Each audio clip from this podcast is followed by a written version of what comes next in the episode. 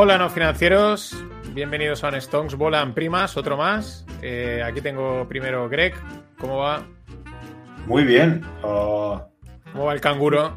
O el, o el- o el el, cangrejo. canguro, va- el canguro ya ha destrozado. Ha hecho, ha, ha- ha hecho matanza, ¿vale?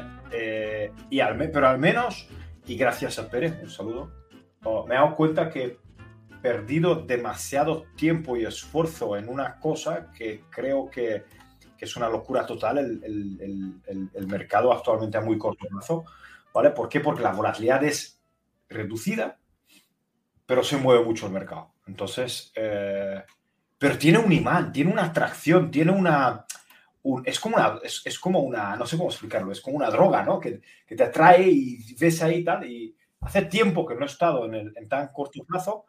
Ah, creo que hay ventajas, pero son más para, para tipo algorítmico, que, sí que están trabajando los algoritmos y están haciendo lo que tienen que hacer.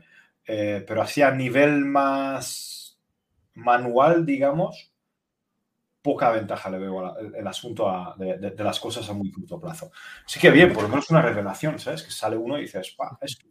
Perfecto. Eh, bueno, ya el año, nosotros el año pasado dijimos que el, el año anterior, que el 22, que era el año de las terrazas de arroz, que era el escenario que teníamos de mercado de que iba a ir cayendo como terrazas de arroz. Este año dijimos que, bueno, yo veía como el puente Tacoma, pero eso quizás le puede tardar un poco más, pero también el, canguro es porque no es ni bull ni, ni bear, no es ni toro ni oso, es un canguro que va saltando, aunque eh, la cuenta esta wifi que está que mola bastante, aunque está bastante tronado, él utiliza el cangrejo, el crab market, porque yo creo que es como que también va como hacia, va como en zigzag, hacia adelante, hacia detrás, y tiene un movimiento así bastante errático y me gusta mucho. Pero bueno, con eso estas son nuestras historietas y damos la bienvenida también, que nos lo había presentado aún, a, Héctor Chamizo, eh, un gran comunicador y del mundo de la información y tal. Y eh, digo, Héctor, muchas gracias por, por prestarte a venir de al. Bueno, muchas gracias a vosotros. Os estaba escuchando con una atención exquisita todo lo que estabais diciendo, porque de mercados sabéis muchísimo y para mí es un lujo y un placer compartir este tiempo con todos vosotros. Claro que sí, con toda vuestra audiencia.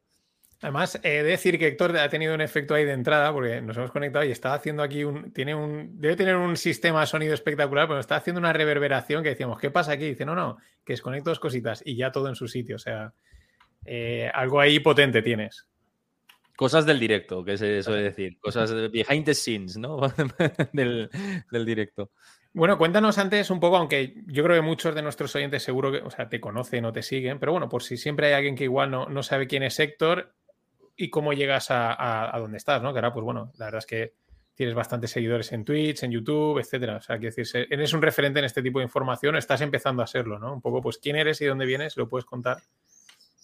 Sí, por supuesto. Bueno, yo soy periodista del mundo de las finanzas, especializado en finanzas, en mercados, fondos de inversión, gestión de activos, todo lo que tiene que ver con, con el mundo apasionante de la economía, con más de 10 años de experiencia ya. He pasado pues, por un montón de lugares eh, de- vinculados a la información económica, eh, desde empezando por cinco días en su momento, eh, cuando era becario, hasta Después eh, pasé por estrategias de inversión, coordiné la sección de Funds and Markets de dirigentes y luego a partir de ahí pues ya empecé por mi, mi cuenta, he colaborado con medios de dimensión internacional como Business Insider, actualmente con Forbes, coordinando los especiales de inversión eh, y escribiendo para, para, la web de Forbes, eh, pues con publicaciones especializadas como Fan Society, la información, eh, con múltiples medios de, comunicación ¿no? vinculados al mundo de la economía y bueno, soy estrecho colaborador también de gestoras de fondos, de bancos de inversión, eh, blogs financieros y pues ahora toda esta parte nueva que he iniciado hace un año y medio aproximadamente de mis propios canales, tanto en Twitch como en YouTube, eh, un proyecto en el que hago programas todos los días de, de, lunes a jueves habitualmente. Ahora estamos ampliando un poquito el, el espectro, incluso streameando algún lunes eh, también, de martes a, a, a, viernes, perdón, que lo he dicho mal. Ahora estamos eh, ampliando algún lunes. Y pues ahí entrevistando a analistas de todo tipo, eh, haciendo mis propios análisis, eh, haciendo especiales como los de las reuniones de los bancos centrales, intentando divulgar el contenido de mercados y de la economía para que traspase y pueda llegar a la mayor cantidad de gente posible. y aportar mi granito de arena a esto, ¿no? Intentar hacerlo de, la mejor forma posible, con mis ideas, pero siendo transversal, dando espacio a diferentes opiniones y que, bueno, luego la, gente juzgue y quien se pasa por mis directos lo sabe, ¿no? Que, al final es como una familia y como hacéis vosotros también aquí, ¿no? Que, que las opiniones se respetan, se escuchan y cada uno luego que saque sus conclusiones a la hora de hacer sus propias estrategias y de, invertir y de ver lo que está pasando en los mercados. Bueno, nosotros hay una poca diferencia, es que como hablamos de cosas tan raras, pues es, eh, no, hay, tanta opinión, ¿no? Dicen, ¿por qué vamos a opinar si no sabemos ni qué estáis diciendo, ¿no? Porque es verdad que mucha gente dice, os escuchamos, pero no sabemos muy bien de qué habláis a veces. Pero bueno, es lo que nos va. Una pregunta antes, y así también cerramos. Eh, tu entrada, o sea, eres periodista, tu entrada en el mundo de las finanzas, ¿es de casualidad o es que siempre te había interesado este mundo o lo típico que, mira, empecé becario en tal sitio y he tirado por ahí? Pues eh, la entrada en el mundo de las finanzas, yo es cierto que cuando estudié periodismo en la Complutense, eh, aparte de que estudias las troncales de economía y demás, y todo muy orientado a macroeconomía, etcétera, eh, había una optativa de información económica que yo la cursé ¿no? en, en, el último año de carrera y me gustó. Y luego es verdad que por familia tengo un familiar mío que se ha dedicado al mundo del periodismo económico durante toda su carrera y mis primeras prácticas fueron por ahí, ¿no? Eh, mi vocación inicial, si me preguntas en el momento de estudiar la carrera, eh, era más por la parte del periodismo deportivo que del periodismo económico. Pero empecé haciendo las prácticas en el, en el periodismo económico, me gustó, pero luego me quise dar esa oportunidad ¿no? de intentar probar y se me dio la oportunidad de intentar probar en el periodismo deportivo. Hice prácticas en, en Eurosport, después en marca, en el mundo de deportes, y a partir de ahí ya, bueno, vino la crisis económica también, la crisis de deuda en Europa, y el, trabajo empezó a estar regular, tirando a, bueno, regular no, muy mal aquí en, España, al igual que en, todo el mundo. Y, se me presentó la oportunidad de volver al periodismo económico, fue como un, algo caído casi del cielo y dije, vamos para allá, volvemos a reciclarnos, me gusta mucho esto y a partir de entonces, y desde entonces ya, te digo 10 años, eh, más de 10 años, eh, y formándome mucho, informándome mucho, eh, hablando con muchos especialistas, muchos expertos, y la especialización va por ahí, ¿no? Tienes que construir al final la casa desde los cimientos hasta el tejado, no puedes empezar a, hablar sin tener conocimiento. Entonces, eso es lo que me he dedicado durante este tiempo y sigo, ¿no? Con esa formación activa. Ahora, de hecho, empiezo ya a certificarme para ser asesor financiero, estoy en ese proceso y yo creo que es eh, fundamental, ¿no? Para ya hablar con más rigor y siempre estamos con los disclaimer, ¿no? Pues en algún momento si no quieres eh, estar con los disclaimer habitualmente en los, en los programas, pues es mejor también tener esa certificación. Yo, eh, pero ten en cuenta que yo en nada te veo en el chiringuito porque ahora que todos los clubes de fútbol tienen muchos problemas económicos, no vamos a hablar, yo soy de Valencia, o sea, imaginamos, eh, pues eh, yo creo que encajas perfectamente. O sea, alguien que controla de finanzas y que ha pasado por el mundo deportivo, mm, eso, puede ser, eso puede ser muy divertido. Lo que pasa es que ahí también pues ha derivado mucho, ¿no?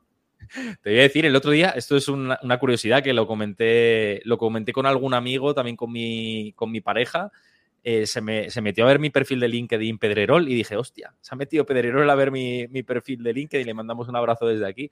Fue muy curioso y sí, me rememora esa época del periodismo deportivo y dije, no sé, le habré llamado la atención, le habrá saltado mi perfil por lo que sea. Yo, yo, te digo que igual que vimos las terrazas del arroz y el kangaroo, yo ahora he visualizado tu presencia algún día en el chiringuito. Ya, o sea, lo he visualizado, luego ya, ya veremos. Aporto números y calidad, pues oye, yo no me cierro las puertas a, ningún sitio. No, pero este es un tema interesante. Mente abierta, ¿no? Mente abierta y, posibilidades abiertas. Pero, eh, por ejemplo, esto lo, hilo, ¿no? Un poco con, todo el tema. O sea, al final, algo como el deporte, que estaba muy ajeno hasta hace poco al mundo financiero, ¿no? Al, dinero, ahora ya es, eh, o sea, se habla mucho, va muy ligado, es, un negocio muy grande, ¿no? Pero, pero tiene un peso muy importante. Eh, hablar, ¿no? El Barcelona, el Madrid, de tal, que si cuánto ganan, que si cuánto facturan los problemas. Y no solo el deporte, sino prácticamente creo que en cualquier otro campo o sector de, información, cada vez entran más los números, entra más la economía, las finanzas, también porque la gente pues, está más al tanto de estas cosas, ¿no? Sí, yo creo que cada vez más. ¿eh? y, si nos damos cuenta, el deporte mueve cada vez cifras más amplias. Y se están hablando, por ejemplo, los el contrato que, firmó en su momento Cristiano Ronaldo en Arabia Saudí, ahora se habla que Messi también puede ir para, allá, ¿no?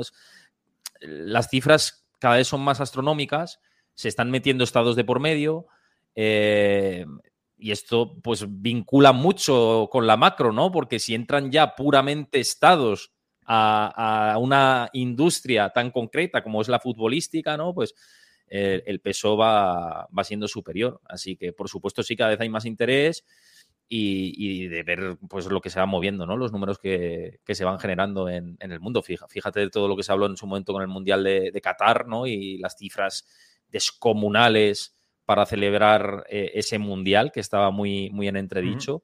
Y yo creo que esto va a ser cada vez pan, más el pan de cada día a medida que avance el tiempo. Pan y circo. El fútbol es, dicen que es eso, ¿no? Pues. y la sociedad lo necesita, ¿vale? Para desconectar y entonces, claro, se mueve muchísimo dinero y, atrae a muchísima gente, porque el dinero al final atrae. Y mira, la gente, como, esta gente que nunca estaba en el fútbol, ¿no? Eh, los, digamos, los árabes y tal, ahora dice, no estamos en el fútbol, pero tenemos dinero, vamos a meternos. Y, no solo en el fútbol, en todos los deportes, porque al final es, es coger de todo, ¿no? Un poquito. Pero es interesante, es interesante el mundo, el mundo deportivo y, y el dinero que mueve, ¿no? Al final. Pero y luego también, a veces, eh, tú, que, tú que estás, digamos, metido ya totalmente en, eh, o yo por ejemplo en programas americanos, ¿no? Los típicos de la, el típico como este, que no me sale ahora justo, no me sale el nombre, el Bernardo es español, que ahora no me sale el Kramer, ¿no? Es Jim Kramer. Sí, Jim Kramer, eh, sí.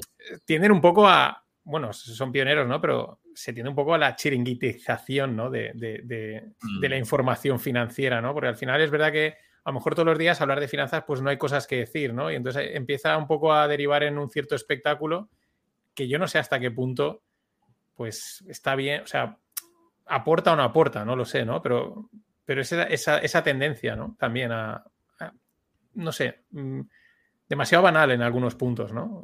¿Eso cómo lo ves? Sí, eh, yo creo que.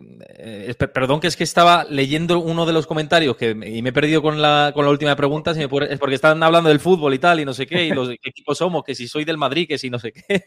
No, está diciendo. lo, he puesto, yo ahí que, dice, que te dice Javier Duato, que nos saluda, dice que la única pena es que es del Madrid, que el resto eres un crack, pero es que es del Madrid. Y aquí nos preguntan que de qué equipo somos. Pues si Héctor es del yo soy del Valencia y Greg creo que no tiene, creo que no tiene equipo. Mm, a mí me gusta. Si miro un partido, me gusta que sea un buen partido, ya está. No, no, soy, no soy muy futbolero y no, no tengo ni equipo preferido ni nada, pero no, nada. Si me, recuerdas lo último, porque ya me sabe mal que, justo la última fase de lo que preguntabas. Estaba comentando el, pues eso, que muchas veces, eh, por lo menos de lo que vemos en ciertos programas americanos, ¿no? Jim Cramer, etcétera, ¿no? Que tiende a ser muy banal o muy. Aquí sería chiringuitización, ¿no? O por así decirlo, ¿no? y al final estás hablando de temas que yo entiendo que hay que darle la información financiera, puede ser aburrida y hay que darle siempre un toque y algo distinto, pero a lo mejor hay un punto en que se pasa, ¿no? O va a una línea en la que, no sé, es, que es un circo de, de WhatsApp, ¿no? Ya, entiendo lo que, lo que querías decir. Sí, además fíjate, a Jim Cramer lo vi cuando estuve en la Bolsa de Estados Unidos. Eh, pudimos grabar una pequeña parte del vídeo ahí, siempre muy expresivo. Eh, es una personalidad muy peculiar, ¿no? Em, en mi opinión, em, amarillear la información económica no es algo que me guste y que yo he criticado siempre en todos mis programas y los seguidores que están por aquí que me, siguen habitualmente lo saben. Eh, cuando he visto informaciones económicas, pues por ejemplo, la bolsa cayendo un 1% y decir la bolsa se desploma de sangre, capitulación del mercado, no sé qué, pues no me gusta, no me gusta. Eh, yo creo que la propia dinámica del mercado al final atrae el interés de la gente. No hace falta exagerar las cosas. Cuando las cosas ya son exageradas ya se dice, ¿no? Pero no hay que exagerar cuando no lo es.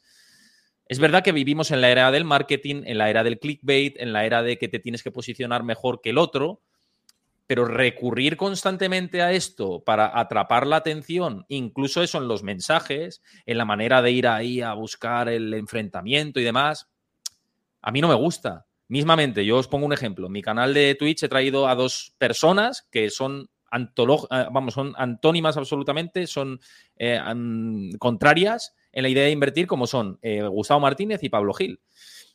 Y bueno, pues tuvieron su discusión y demás, pero siempre insistiendo yo por mi parte que era del respeto, que se conocían previamente, que han trabajado juntos. no fomentando el, lo contrario, incluso en los comentarios decía la gente que Ay, se tiran de los pelos. Y yo, yo contestaba los comentarios, no, se llevan bien. Eh, incluso en el siguiente programa también dije, vamos a recalcar que aquí eh, no queremos esto, no buscamos eh, la polémica de, de tirar del amarillismo este, sino que surgen las cosas, surgen los debates, surgen los enfrentamientos de una manera natural, pero luego todos tan amigos y, sin incidir en, esas faltas de respeto, ¿no? Y, que muchas veces es lo que veo. Entonces, sí, pero está cambiando la pregunta original, sí. El mercado, tío, es, que, es como que la gente quiere que les cuentes chorradas. No sé. Sí, el, sí.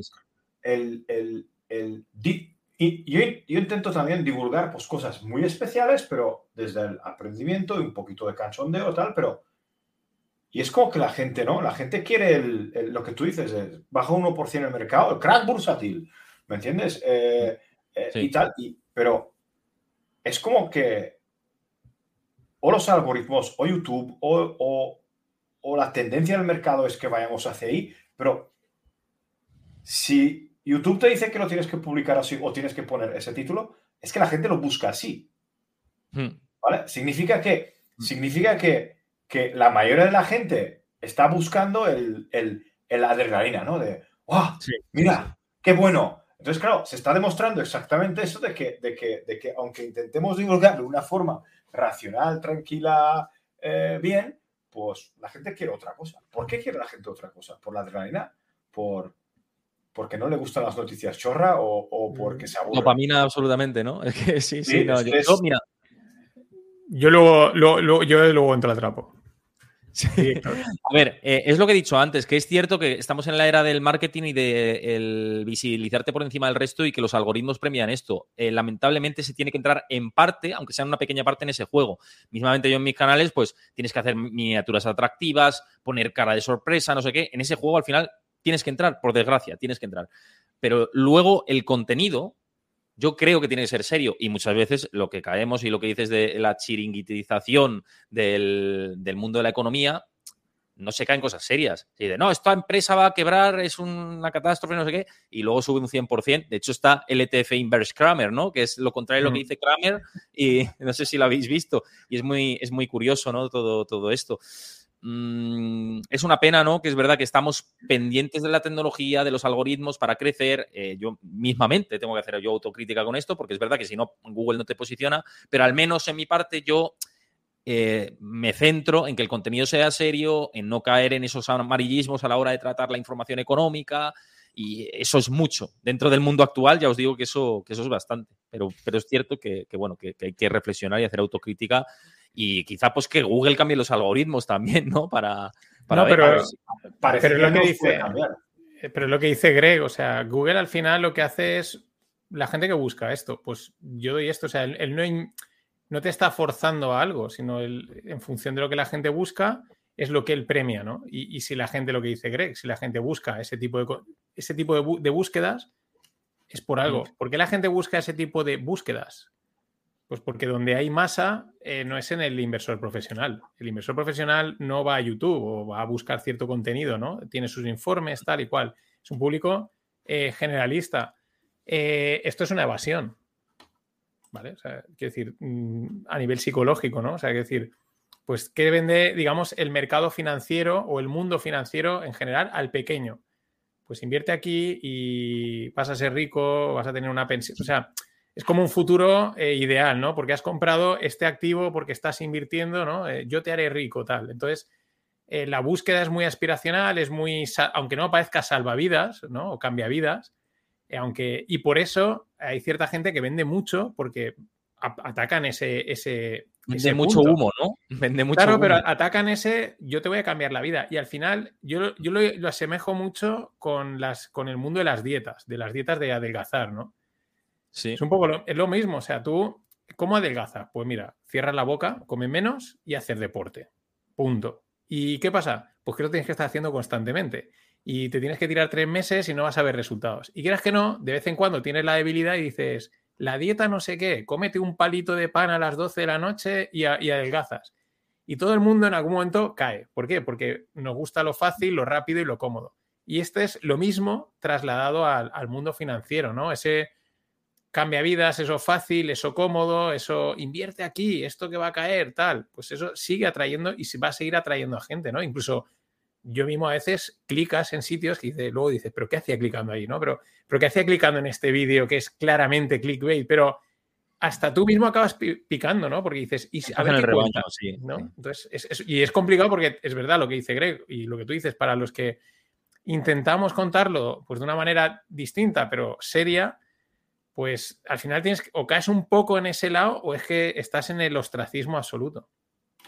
Sí, o, renuncias y dices voy a crecer, pero muchísimo más lento. Yo soy consciente de que, por ejemplo, pues eh, es cierto que a lo mejor eh, no estoy creciendo lento para el tipo de, contenido que hago, pero es verdad que crezco más lento que el mismo, ¿no? Que es lo que tú comentabas del típico del gurú que ve que te está vendiendo todo el rato crece pelos, ¿no? Y soluciones milagrosas para la economía y para los mercados que no existen.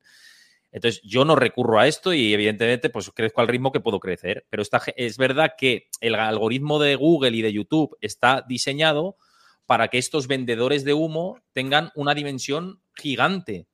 Y esto es preocupante. Porque es verdad que tampoco vamos a estar denunciando constantemente. Al final, eh, el regulador es el que tiene que estar pendiente, no nosotros, ¿no? De, toda esta gente. Bueno, si lo vemos, pues sí, podemos decir, mira, este perfil, no. El otro día no sé quién me decía, eh, ¿entrevistas a esta persona? Y digo, no, yo a estas personas no, a esta persona en concreto no la, no la entrevisto, ¿no? ¿Por qué no? Y ya está. Em, lo que no hago es darle espacio, ¿no? Al vendedor de humo. Pero es verdad que el hecho de que lo premie Google y que tenga una difusión enorme hace un flaco favor al inversor minorista que toma, digamos, em, eh, palpa el mundo de la bolsa por primera vez, se topa con estos perfiles eh, coge una idea equivocada de la bolsa y dice, no vuelvo a esto porque esto es un casino, porque ya me estafaron, porque me dijeron que me prometieron que invirtiendo 500 euros me iba a hacer rico, que él va con Lamborghinis y no sé qué, y yo quería copiar su estilo de vida. Esto es peligroso para la gente que sí que trabaja en hacer una educación financiera seria, como sois vosotros, como hago yo desde mi canal de Twitch y de YouTube. Y pues hay que ir contra, contra esto, eh, creciendo lo que podamos, ¿no? Eh, pero sin, utilizando estas herramientas de, marketing y clickbait a nuestro favor, pero haciendo un contenido serio. Lo que pasa es que es, aún así, yo, yo, llevo mucho tiempo detrás de esto de la cultura financiera, aunque no se me conozca o lleve con el podcast cuatro años, pero fijándome, y te das cuenta que, eh, tanto, o sea, que decir, hay una, el que llega, el recién llegado, tiene que ir al matadero. O sea, eso es inevitable, lo tengo clarísimo. O sea, da igual que tú le digas, no, mira, yo te voy a explicar esto cómo es, en serio. No, no, no, no, no. O sea, no sirve de nada. O sea, porque todo el mundo entra por el canto de sirena, todo, ¿no? Entonces, es casi necesario que vaya al, matadero, ¿vale? O sea, que vaya, que le.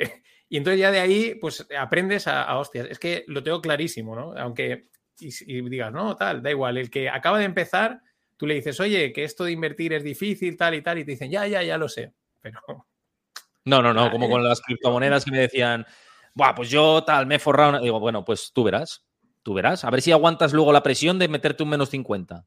Y si lo aguantas, entonces me llamas. ¿Y qué pasa? Que la mayoría no han aguantado, o han aguantado con un precio muy residual, o han vendido parte, porque falta eso, ¿no? La cultura financiera. Porque estamos en la cultura. Mira, hablábamos de la futbolización, pero en España vivimos mucho de la cultura de la futbolización, pero también del pelotazo. Del invierto en no sé qué y venga, tal, y me forro, ¿no? Claro, y dices, no, es que tengo un sistema que gana un 10% anual. ¡Mierda! Yo quiero 100 semanal, ¿sabes? Y dices, claro. no. Pero, hoy, estamos hablando, hoy, lo estamos hablando en clase, de, estamos hablando de cursos viejos de opciones o antiguos de opciones y, y que si están desfasados, si no están desfasados. Y digo, a mí me gusta mucho ver un seguimiento de una estrategia de hace cinco años, ¿vale? En un entorno de mercado diferente al actual, porque podríamos llegar a aprender de cómo lo hacían o, por dónde no ir si vemos el mismo entorno, ¿no? Eh, porque claro, lo que pasa es que en el sector de, y más en las opciones, mucha gente piensa que hay que acertar a la primera. Yo creo que no, que en las opciones es si sabes hacer algún ajuste, no pasarte, pero hacer algún ajuste bueno, puedes convertir estrategias o un stop loss en una estrategia que, te salgas a la par o que ganes un poquito, ¿vale? Una idea, ¿no? Me quedamos con esta idea. Entonces, claro, venía, me dice, no, eso no, no, merece la pena porque perder el tiempo mirando estos vídeos porque somos tan burros que queremos aprender nosotros, dándonos de hostias contra la pared y tal. Y digo, pues no, es que yo ya, yo ya, eh, yo, yo, yo, que todos los días aprendo, hoy también he aprendido mucho, yo, yo, ya estoy harto de aprender. Yo ahora lo que quiero es dominar ya y ganarte el... Sí, me estoy ganando la vida con esto y estoy bien, pero dices, de aprender está bien y me gustaría ver errores anteriores y, y no aprender de, aprender de los errores de otros, ¿vale? Para, para poder seguir.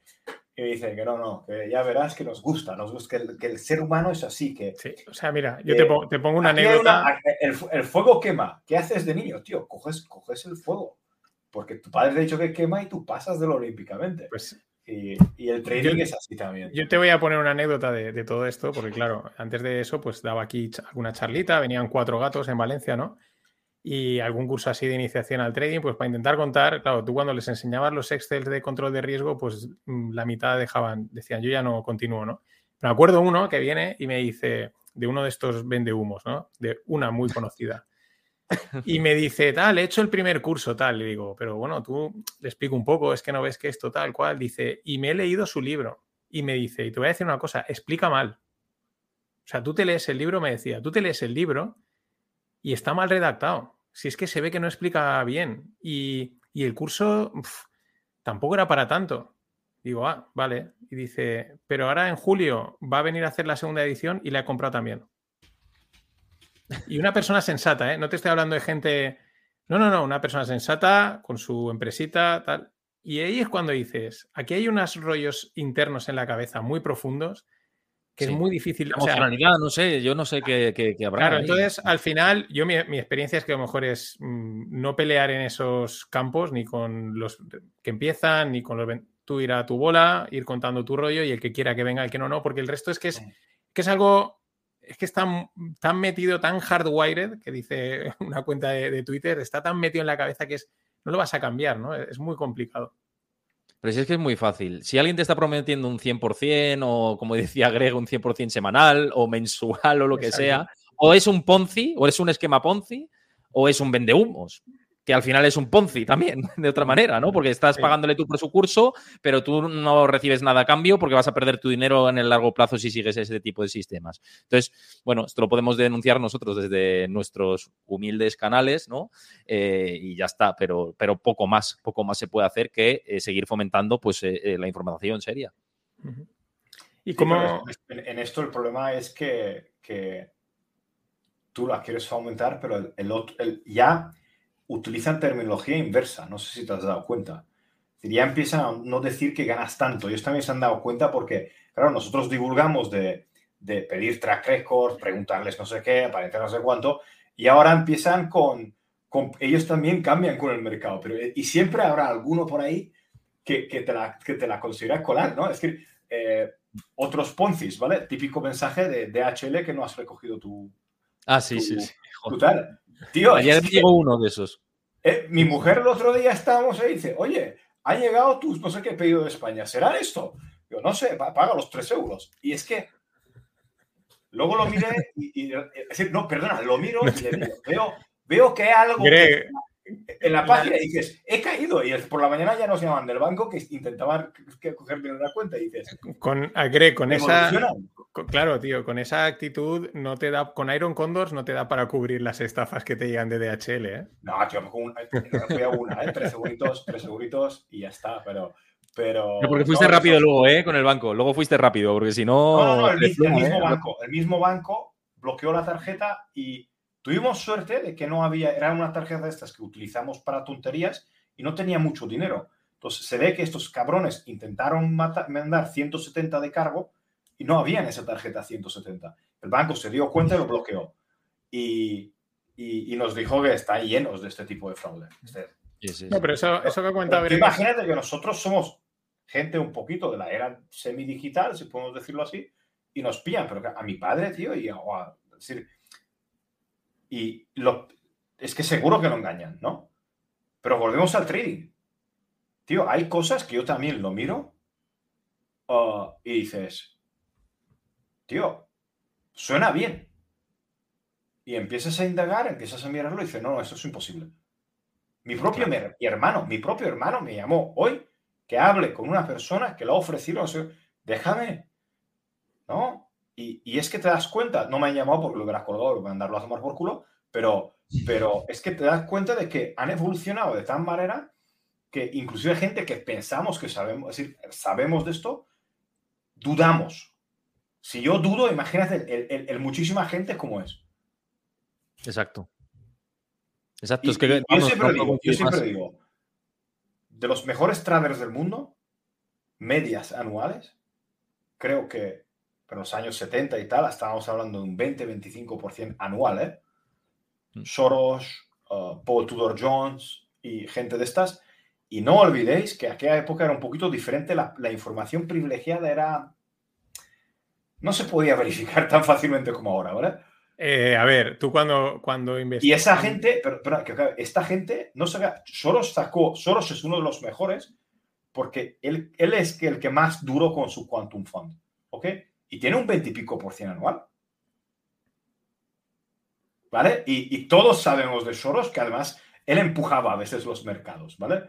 Es decir, juego contra la divisa de un país y, y meto una revolución también. Entonces, hmm. ¿cómo puede un matado de 19 años, ¿vale? Y no pueden ser muy listos porque está hablando con alguien en una universidad que es muy joven y tiene tres carreras ya. ¿Cómo puede alguien que no tiene ni puta idea de mercados sacarte un 20% semanal? Es que no puedes. Sácate una Excel, sácate una Excel, eh, ponlo exponencial y te das cuenta que no, no se puede sacar ese dinero. Pero es que yo voy más allá, ¿vale? O sea, el, los mercados son. Los mercados es, ahora que estamos y como han metido al, Madrid, el mercado es, los cuartos de final o la semifinal de la Champions, ¿vale? O sea, eso es, es lo más complicado que hay. Eh, tú, por ejemplo, yo en esta época, en este boom cripto, tú en Twitter veías a mucho inversor profesional de startups, inversor profesional, cuenta de inversor profesional de startups, que sabe tecnología, que sabe startups, eh, haciendo unos comentarios, recomendaciones de mercados, de cripto y tal, que decías, hostia, mm, es que mm, no, no, es lo mismo, o sea, ¿no? Y luego con el tiempo dices, hostia, ahí yo me acuerdo lo que, de, de, esto que dijo, esto que otro, y ahí se le ha pegado, ¿no? No lo digo a malas, ¿no? Sino simplemente lo digo que eh, los mercados son muy complicados. Incluso gente profesional que a lo mejor está llevando un fondo de 200 kilos para invertir en startups o de 30 o 40 millones, eh, luego se mete al mercado diciendo, bueno, pues será parecido, ¿no? Si sé de invertir de aquí y tal, y, se, la llevan también gordísima, ¿no? Porque es, yo siempre digo que está, en realidad en los mercados está la gente más inteligente del mundo y más competitiva. O sea, la gente que llega a Goldman Sachs son chavales que con 16 años ya sabían que quieren ir a Goldman Sachs ya postulan para ir a Goldman Sachs, los eligen porque son los mejores y desde que entran ahí les dice, mira, con el cuchillo a matar a todo Dios.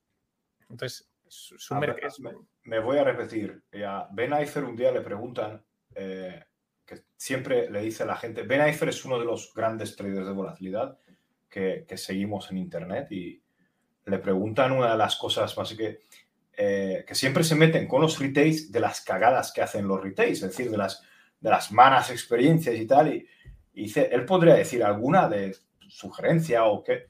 Dice, no, a él le gustaría decir grandes cagadas de grandes fondos. Y, y empieza a decir de, cheques de estos que, que, grandes banqueros de los que tú dices que toda su vida quería trabajar ahí, es uno de los mejores, de los más pagados, de todo lo que quiere decir, y se mete en un exchange de divisa de edad 2 billions, ¿vale? contra, eh, en una ampliación de capital contra, eh, eh, las, ¿cómo se llama? contra las acciones de la empresa. No había ningún tipo de otra garantía. Y tú dices, dos billions. Y respuesta, no nos queríamos quedar fuera. Eso es un YOLO. Pero han hecho un YOLO a nivel de grandes. Y dice, no, pero es que no había nada de aquella empresa. ¿Cómo le dejasteis tanto dinero? Pero como, como tampoco se quería quedar nadie fuera de Madoff. Todo, el mundo, bueno, veintipico por ciento al año, eh, no sé, esto huele mal, había hedge fans ahí diciendo esto huele, pero todo el mundo, todo el mundo tenía miedo. O de Elizabeth Holmes. Elizabeth Holmes es lo mismo, la de, la de Teranos, ¿no? Eh, sí. todo, o sea, tiene la, la lista de inversores megatop que le metieron pasta es enorme. O sea, dicen, oye, Easy, pues lo mismo, igual, Easy, Easy está realmente ha dado con la con el negociazo, ¿no? Entonces, eh, pues bueno, hablemos un poquito de macro, que era el otro tema. Hemos hablado de la información, de los flujos de información, y así hago, hago un cambio, ¿no? Ya que han, empezado a hablar de fútbol, pues hago un cambio de, orientación, ¿no? Y cambio como hacía Xavi Alonso, ¿vale? Ya que para que veáis que sea algo más que el Valencia. Eh, ¿Cómo ves el, o sea, ¿qué aproximación tienes tú al mundo macro? Porque es un tema que es, la verdad, en España tampoco tiene tanto, ahora empieza a tener, pero es verdad que mm, no, tiene, no ha tenido mucho tirón o ha sido, no sé, no ha sido un tema importante o del que se hable, ahora se empieza a hablar un poquito más, ¿no? Y luego también porque mucha gente dice que, bueno, que ahí no se gana dinero, ¿no? Que no es importante, aunque yo ya empiezo a ver a bastantes más cuentas que dicen, oye, eh, eso igual era antes, en la que podías fijarte en una empresita suelta e ir a tu bola, pero hoy en día, que tiene lógica en un mundo tan globalizado, pasar absolutamente de la información macro, eh, pues yo creo que también es un error, ¿no? No creo que se deba pasar de la información macro porque nos va dando pistas de lo que podemos tener delante de nosotros los próximos meses, años, y esto es determinante para la evolución de, de, los mercados. Es cierto y siempre se ha dicho que las bolsas descuentan los peores escenarios macro con anterioridad, pero es que ya hay indicadores de hace mucho tiempo, ¿no? Hay indicadores adelantados a la macro real, a la macro que tenemos, a la foto fija que tenemos hoy en día, que te anticipa esos movimientos. Entonces, para mí la macro es fundamental para ver mm, cómo se pueden comportar los mercados en tanto en cuanto te da esas señales. Que, insisto, esas señales son probabilidades, no son señales certeras tampoco. Siempre que hablamos de, de señales, muchas veces dices, hay muchas señales apuntando a la misma dirección. Vale, eh, probabilidades, bueno, pues muy altas, 80, 90, 90 y tantos por ciento. ¿Hay posibilidades de que eh, se produzca un escenario contrario en los mercados en base a esos indicadores adelantados macroeconómicos? Por supuesto que lo hay, menos una posibilidad ínfima, pero fundamentalmente eh, puede darse esa posibilidad. Entonces, la macro yo llevo aproximándome a ella durante muchísimo tiempo, con más dedicación en los últimos cinco años y con más precisión aún en estos últimos dos años en Estados Unidos, con mucho foco en Estados Unidos. Me dedico a investigar en profundidad, a mm, eh, formarme mucho en profundidad sobre Estados Unidos. He estado en los últimos, en el último año incluso dos veces, este verano en los estados del sur, Florida, Mississippi, Alabama, Luisiana eh, hace poco en, Nueva York, eh, que estuve trabajando allí unas semanas, para eh, ver cómo es la macro allí, cómo funciona, qué te cuenta la gente, la gente a pie de calle, los propios analistas, la gente que trabaja en banca de inversión, en gestoras de fondos y conjugando o cogiendo todas esas ideas y haciendo el puzzle, porque no es lo mismo lo que te dice el barrendero de la calle o el que trabaja en el McDonald's que lo que te puede decir un operador de bolsa del New York Stock Exchange o lo que te dice un banquero de inversión o un experto que trabaja para una firma independiente de análisis. No, no es lo mismo. Cada uno tiene su, lectura. Pero cuando recoges todas a la vez y vas al terreno y, recapitulas un poco, te haces un poco el esquema general y te da pistas para lo que crees que puede pasar en la, en la economía y por ende en los mercados. Entonces, es fundamental la macro por eso, porque mm, te va dando señales del momentum en el que estás. Ahora mismo, por ejemplo, por ponernos el ejemplo, aunque estemos en el S&P 500 en un escenario lateral bajista, que es lo que tenemos, un escenario lateral bajista, todavía, hasta que no cambien un poco la, película y el, el SP suba por encima de los 4.323 puntos, hasta entonces es lateral, como poco. Em, ¿Qué está sustentando todo esto? La, macro, mm, no, desde luego que no. Y por eso tampoco el, cada vez los márgenes se están estrechando más, que antes lo ha comentado Greg con el tema de la volatilidad y el tema de los volúmenes, etcétera. Cada vez estamos más estrechos ahí. Eh, todo esto tiene que ver con la macro. ¿Y qué está sujetando al SP500? ¿Cuántas empresas, insisto, están sujetando la cotización del SP500? ¿Siete empresas? ¿Diez empresas? Pues ahí tienes un poco la respuesta, ¿no? De, pues cómo influye también la parte macro. Que sepas que, acorde a las reglas tribales de, del FinTweet, eres un permaver, ¿eh? o sea, acorde a las reglas tribales que hay en FinTweet, eres un auténtico permaver, eres un catastrofista con, lo que acabas de decir. Que nosotros estamos, de acuerdo, eh, es, evidente que es un mercado de momento.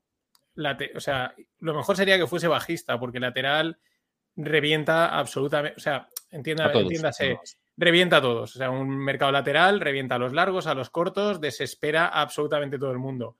Un mercado bajista, pues es malo, pero es más rápido y la gente se queda fuera, ¿no? O, muchos se quedan fuera. Pero un lateral es una trampa, es una auténtica trampa absoluta. Luego hay otra pregunta, porque yo es una cosa que me he dado cuenta con el tema de la información. Claro, lo que decíamos, hay más acceso a la información por Twitter, porque tienes acceso a los informes, etcétera, o gente como tú, ¿no? Que se va a Nueva York, aprende, viene, lo trae y tal.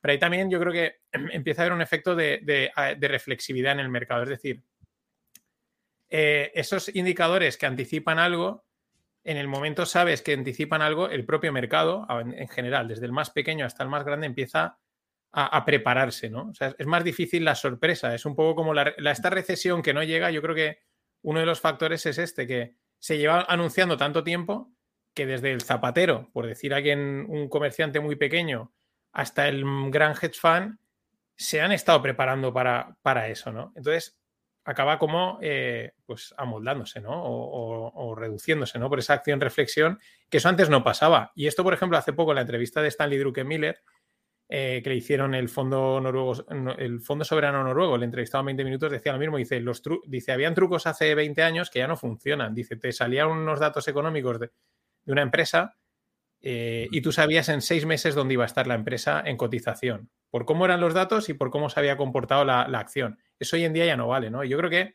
es interesante la información macro, pero hay un efecto en que también se, se amortigua el impacto al saberse, ¿no? Estoy de acuerdo, estoy de acuerdo plenamente. Yo creo que precisamente la digitalización, el avance tecnológico, hace que incluso tenga que ir más adelantado que los indicadores adelantados, valga la redundancia, porque es que es verdad que, vamos a ese esquema.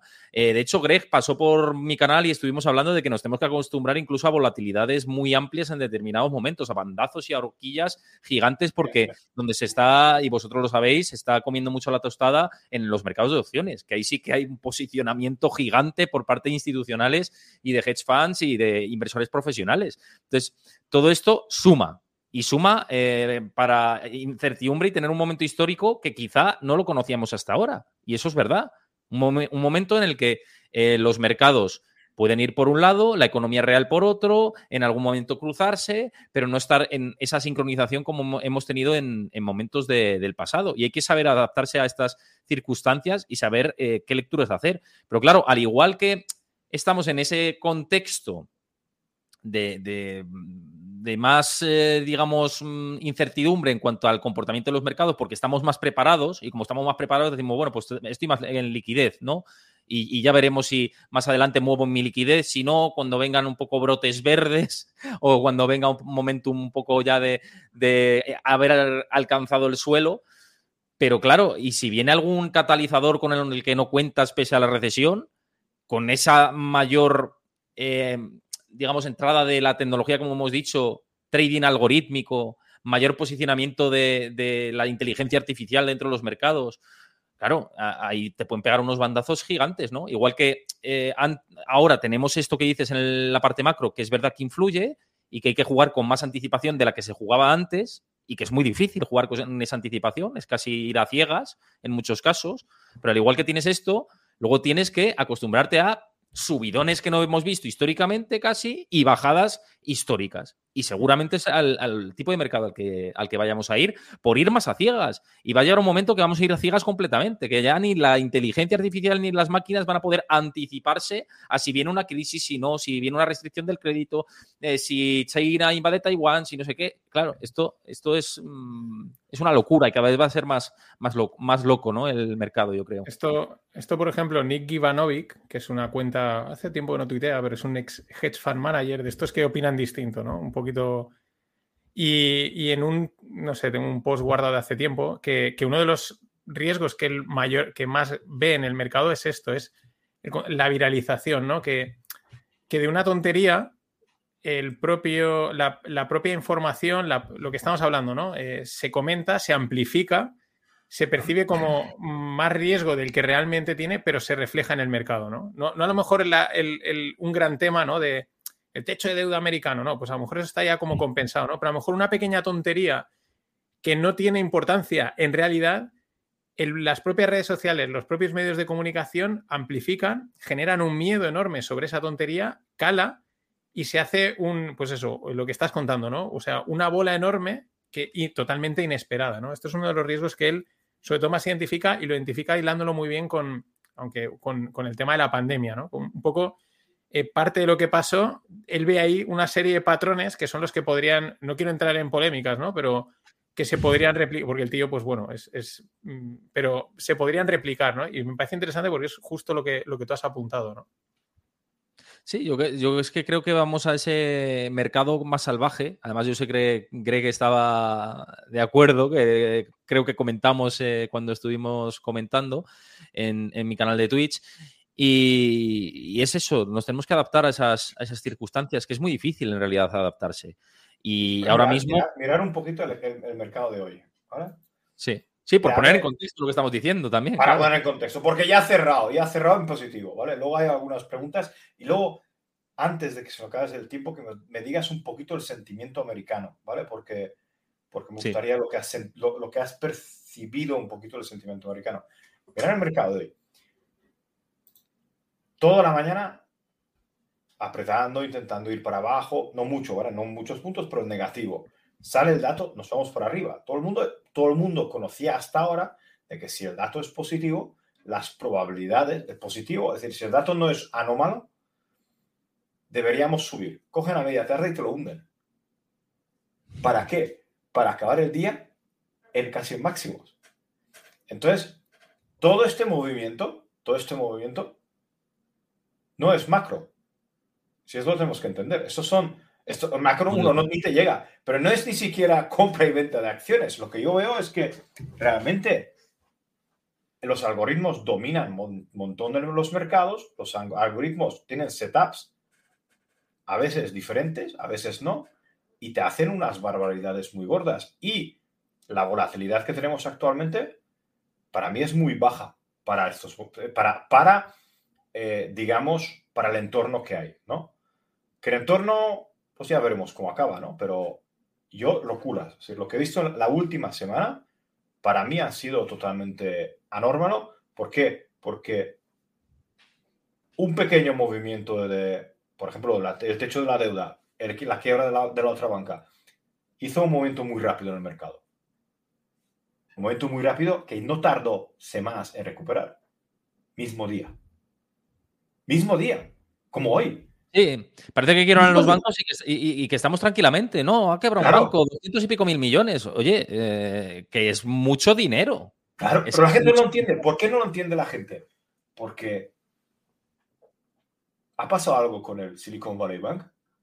No. ¿Ha pasado algo con Credit Suisse?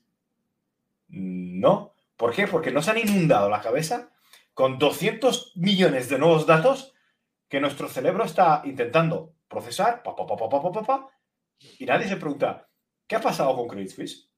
¿Vale? ¿Cuánto fue rescate? ¿40 mil millones o cuánto fue rescate de Credit Suisse? ¿O cuánto recibió UBS? ¿40 mil millones o 50 mil millones del, del, gobierno, del gobierno suizo para hacerse cargo? Esto es, esto es una barbaridad de dinero. ¿Vale? También lo recibió eh, Caja Madrid cuando rescató Bancaja. ¿Vale? ¿Cómo era? Bankia y Caja Madrid. Bankia, sí, Bankia, el rescate de Bankia, sí. Sí, que eran 20, luego eran 40, luego no sé qué, no sé cuánto, pero, pero hablamos de los dos grandes bancos, de, dos entidades bastante importantes de España, y hablamos de dos bancas de inversión, que se supone que sus dirigentes sabían lo que hacen. Pero es, ¿Qué, te, han hecho? Te han bombardeado con 100.000 datos más y te has olvidado de ello. ¿Qué pasa con la inmobiliaria china? Con la, ¿cómo se llamaba? Evergrande. Eh, Evergrande, Evergrande. Sí. Y fue hace un año, no, creo que fue hace un año. es que ni siquiera el concurso de acreedores. Vale, en China no hay concurso de acreedores. O hay uno especial que lo pueden liquidar en Claro, es que lo rescata, ahí sí que lo rescata todo el, gobierno, ¿no? y los datos de China también, cuidado. yo siempre digo, China dice, no, claro, yo es que siempre me viene a la mente un Excel y entonces tú coges, esta línea no me gusta, la marcas y la borras y este número no me gusta, pues lo multiplico por tres y solucionado y ya está. Eso es, eso es China, eso debe ser, debe molar mucho el Ministerio de Economía que tenga un Excel y dice eso quítalo, eso ponle por dos y, tira, y tira, pon un numerito random por ahí y ya está. Corrígeme un poquito la curva y ya está y todo solucionado, ¿no? Ah, que queda poco. Por favor, ¿nos puedes contar un poquito el sentimiento de qué, has, has, sentido en, Estados Unidos, cómo ven ellos todo, todo lo que está pasando. Pues yo aquí siempre he dicho que hay que diferenciar entre lo que dicen los operadores de los mercados, los expertos de la banca de inversión y la gente de la calle, ¿no? Es lo que he comentado un poco antes, pero eh, eh, hay tres sentimientos diferentes. Eh, si hablas con la gente de la calle, ya se empieza a notar, o se empezaba a notar cierta preocupación, no llego, no llego. Inmigrantes que decían, mira, me voy a volver a mi país de origen porque es que aquí no me llega. O es que aquí me han subido los alquileres una barbaridad, las rentas y, no, no, me da, no me da la vida. Entonces, la gente de, la calle sí que está empezando a recortar, pero de manera muy residual. En vez de comprar marcas de primera, compran marcas blancas, este tipo de cosas. En vez de salir cuatro veces eh, al mes a cenar, salen una. Eh, este tipo de, cosas, ¿no? Empiezan a hacer ya ajustes porque no llegan. Y esto es, mm, por lo menos en Nueva York, claro, porque es que hay que diferenciar Nueva York también de otros estados, pero en Nueva York que todo se ha puesto por las nubes, están en esa situación.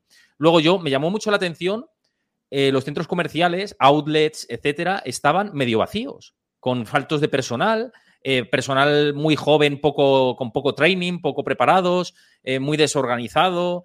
Em, una sensación de, pues eso, que, el consumo en ese, en ese espacio ya se estaba ralentizando, me dio esa sensación, porque en verano sí que fui a otros outlets de otros estados, pero bueno, Nueva York es un estado y Nueva Jersey son estados grandes, ¿no? Que siempre hay consumo. Y en verano había más consumo, o sí detecté más consumo en Florida, por ejemplo, y tal, que en, en, Nueva York ahora y en New Jersey ahora. Entonces, sí que me llamó esa la atención. Y luego, otra cosa muy llamativa que seguramente que habéis comentado alguna vez, es la cantidad de oficinas vacías que hay. Es que no os podéis hacer la idea, rascacielos enteros a lo mejor al 50-60% de ocupación, es decir, el 40% vacío. ¿Y cómo rentabilizan eso? Y os digo, algunos de esos, propiedades de nuestro amigo Donald Trump, que, es eh, propietario de muchas, mucho inmobiliario de Nueva York. O sea tiene, mucho, tiene mucho lease también. Tiene mucho. tiene, mucho, lease mucho lis o mucha que, o sea, mucha torre. Por ejemplo, lo que el, informe que sacaron contra ICANN, contra ICANN Enterprises, una de las críticas o de los puntos que apuntaban los de Hindenburg Research es que, como tienen activos, que esto lo comentó Enrique y, le mandamos un saludo porque apunta muy bien, eh, lo que tienen son eh, inversiones que no son líquidas, ¿no? O sea, no son, son como un private equity, no cotizan, entonces yo digo que vale 20, tú dices que vale 80 y los dos estamos en lo cierto, ¿no? Pero eh, apuntaban una cosa muy interesante, que había una torre Trump en propiedad de ICANN Enterprises que estaba demolida, pero la seguían teniendo en balance. Entonces, eso sí que es contabilidad, contabilidad oscura, ¿no? Sí, o sea, la torre estaba tumbada, la, tumbaron hace unos meses. Imaginaros ahí una, unas pilas, unas, unas, oficinas y tal, sí. Pero lo digo porque mucha Trump Tower parece ser que es, eh, está, está vendida o, la tiene otro, otro eso. Pero eso que has comentado es un tema que ya empieza a, ya lleva hablándose, el tema del commercial real estate, ¿no?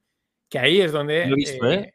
Lo he visto. Ya te digo que yo he ido a oficinas de bancos de inversión y he ido a otras oficinas eh, y llamaba la atención. Dices, pero este edificio, si es que está medio vacío. Con el teletrabajo y todo esto, pues claro, tienen modelos híbridos y tienen plantas enteras eh, completamente que parece un cementerio, eso. O sea, parece em, totalmente vacío. Y esto, si no lo reconversión a vivienda, reconversión a eso Es, eso es lo que está estudiando el Eric Adams, el alcalde de Nueva York, ha hecho una propuesta de hacer eh, reconversión a viviendas de este tipo de, oficinas y demás. Y seguramente sea una buena salida, la verdad, porque encima, tal y como están los precios, si das más salida, si metes más oferta, pues va a ayudar también. Yo creo que, es, que podría ser una buena iniciativa, aunque habrá que ver, ¿no? Si, si antes salta el mercado del crédito o no. Entonces, bueno, volviendo a lo que decía, la gente sí que tiene esa pequeña contención, no de una manera muy agresiva, pero sí que hay susto. También hay gente que dice, bueno, se nos, se nos lleva hablando de recesión dos años o un año y pico y bueno, pues no ha venido. Eso es. Entonces, eh, sí se palpa, pero no. Es un sí, pero no. Y luego, la banca de inversión, sí que te dicen muchos, eh, aunque dentro de sus equipos de análisis haya visiones que te hablan de soft landing, tal, pero hay mucha gente que sí que te dice que va a venir una recesión más fuerte que suave. Eh, no tiene por qué ser excesivamente profunda o depresión o muy larga, pero sí que un impacto más severo del que la Fed tiene en, su hoja de ruta, que es un aumento del desempleo del 1 y pico por ciento solamente. En, modelos de la banca de inversión, algunos sí que creen que puede ser el doble o más de, esos niveles. Y em, Luego los operadores de bolsa eh, no, dicen que, pues no, que no lo saben, que, no miran a, eso, que se centran en los mercados y que no es tan oscuro el sentimiento como, como puede pintarse. ¿no? Ese es un poco el, resumen de los tres pilares eh, lo que he podido hablar por ahí. La banca, es decir, la, la, ciudadanía sí, pero no, preocupados, sí, pero no, es un sí, pero no. La banca inversión sí, sí que lo tiene como más en, en su cabeza. Y los operadores no, los operadores, no los operadores que... están a las 0 DTE y a, este, y a estas cositas. Ah, es, exactamente. A mí me da igual ya la macro que aquí cogemos, le metemos un taco de claro, a Tesla, hacemos un porrón de millones, cerramos y mañana es otro día. Y luego Pero pues hoy, hoy, con, hoy con algunas puts bien, bien hechas de 4100, de 4110 de, o del SPX y luego con unas calls de 4150 hubieras hecho el agosto, ¿eh? Pero es que estamos hablando de estamos hablando de, de, múltiplos de 4 o 5. ¿eh? Lo único, es que tenga los huevos de acertarlo, porque luego puedes arruinarte haciendo totalmente lo contrario. Comprar la call cuando baja, luego dice, me pongo bajista, compro la call y dice, uy, como he perdido dinero, me pongo lateral porque no se va y luego se te va otra vez, ¿no? So, Esto es como el que, no. Greg, esto es como el que apuesta en la ruleta eh, a que va a salir el, el, contrario, ¿no? El rojo. Y justo sí. apuestas y sigue saliendo negro. Y luego dices, bueno, pues cambio ahora. Y te sale el contrario. Y así vas a contratendencia constantemente. El, el, el, ahora... el mercado, el mercado de canguro, o el mercado de cangrejo, como dice Mariano, o el, su amigo Bifi Alfa, el, realmente lo que está destrozando, y ahí la gente se calla, ¿no? De, es, es con esos bandazos que si tú quieres cubrir tu cartera y, y, cubres en un momento malo, te rebota el dinero, quitas la cobertura, lo haces tres o cuatro veces, a lo mejor necesitas dos años en volver a recuperar lo que has perdido. Y, mm. y, y veo que hay mucha gente callada, ¿vale? Es decir, no da que... ¿Y recordáis el Twitter que hace dos años era quién la tiene más larga? ¿Vale? Es decir, yo he ganado 200 millones, yo no sé cuántos, y mi rendimiento es de 277% y yo tengo esta cartera y tengo otra cartera. No sé si, si desde cuándo está Elon Musk, a mí esa gente ya no me lo ponen y no lo veo, o los bloqueé yo porque me aburrían, o es que no publican sus carteras. No, Entonces, bola, yo reconozco que yo, yo, no voy muy bien, ¿vale? Es decir, gano algo de dinero este año, pero no, no es lo que yo quisiera, ¿vale? Es decir, lo digo abiertamente y ya está. Eh, lo bueno que mis, lo que son los spreads tradicionales, los spreads de materias primas, están dando muy buenos, están empezando a funcionar como deberían funcionar, entonces cambiamos, cambiamos, aumentamos la ponderación ahí para de cara a final de año, ¿no? Pero uh, lo que veo es que creo que la gente está tocada. Y está tocada porque les, está, le, les están machacando. ¿Cómo no van a estar tocadas con un mercado que está al mismo nivel prácticamente que hace un año? Eh, si es que esto es sí, el canguro. El mercado está al mismo nivel. Si, si, mucha gente se ha dedicado a hacer stock picking, está muy por debajo del mercado, porque tú, como bien lo has dicho, el Totalmente. mercado son siete empresas. Pero está en la pregunta: ¿están tocados porque pierden dinero o porque la narrativa se está desmoronando? Porque eso duele más. Por las dos cosas. Por las dos cosas. Yo creo por las dos cosas también. Yo estoy sí, con sí, Greg. pero las, las, dos cosas. cosas. Pero eh, si tu narrativa, que es en la que has creído que esto jajaja, jauja, mmm, dices, hostia, pues que tendré que hacer otra cosa, que me han estado mmm, contando un rollo que no era. Eso, yo lo que estaba pensando, y así ya cerramos porque es la hora de. de es el orgullo, ¿no? Yo, yo, creo que es el orgullo claro, de la gente que no.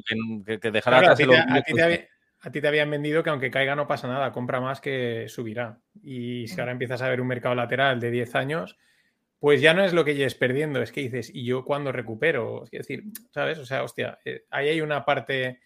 Pero cerrando, porque es, llevamos una hora y era lo que, lo que, lo que ya, ya es mucho.